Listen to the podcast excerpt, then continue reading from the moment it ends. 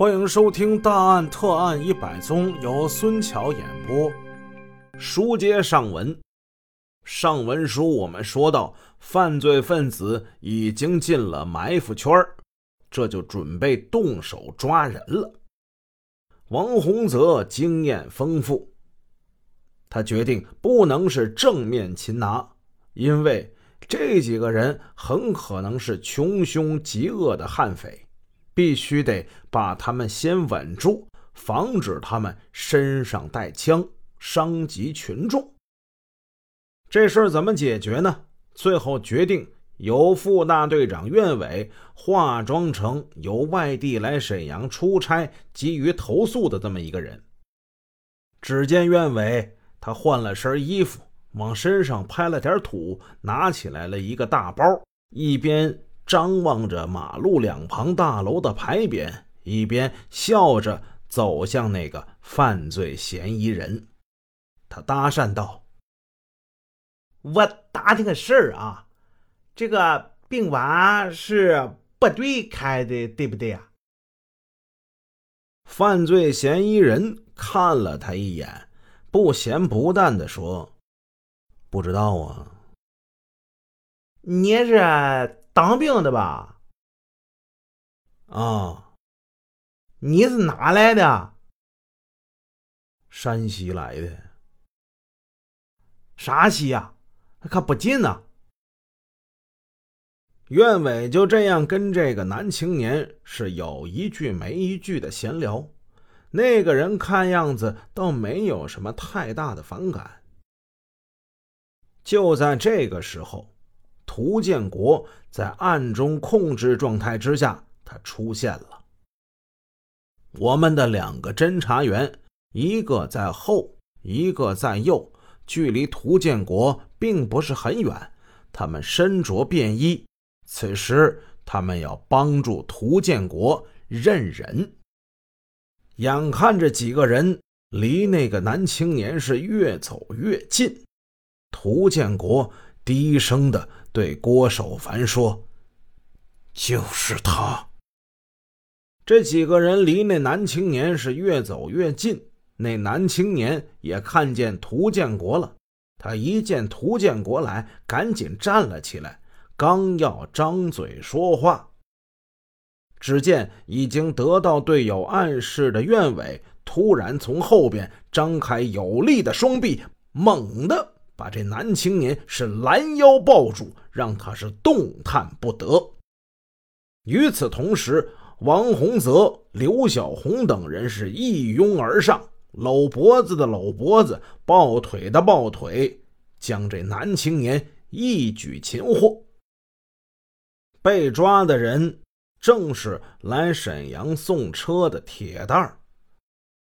铁蛋儿身上没带有凶器。只从裤兜里搜出了一张假冒周伟的武警驾驶证和一把桑塔纳轿车的车钥匙。车呢？车停在公安厅附近一家大酒店里头。侦查员们迅速来到省公安厅，果然在对面的麒麟大酒店东侧发现了那辆已经换上了武警车牌的。红色桑塔纳。铁蛋儿既然已经落网，就该揭去其面纱，还其本来面目。这个铁蛋儿原名叫王勇，他是长春人，家住长春市南关区。这个人身材单薄，面容秀气，他从小就不学好。曾因为盗窃被公安机关收审两个月，后被区法院判三缓四。在王勇读小学和中学的同学中，有个叫李忠辉的，就是那个在杀人劫车犯罪过程之中发号施令的瘸子。这个瘸子他现在是双腿骨折，在有一次杀人劫车的过程之中。与昌图县发生了交通肇事，他不幸是双腿骨折，之后大家也就都管他叫瘸子了。交通管理部门将那一次的肇事处理为交通事故，使李忠辉及其暴力团伙成员侥幸逃脱了法网。李忠辉年龄比王勇稍大，大圆脸，单眼皮儿，留了一个寸头。这个人心地歹毒，胆大手黑。后来成为暴力犯罪团伙中的首要人物，他网罗了一批中学同学和社会上的歹徒，于1993年结成了暴力犯罪团伙，以出租轿车为主要目标进行抢劫活动。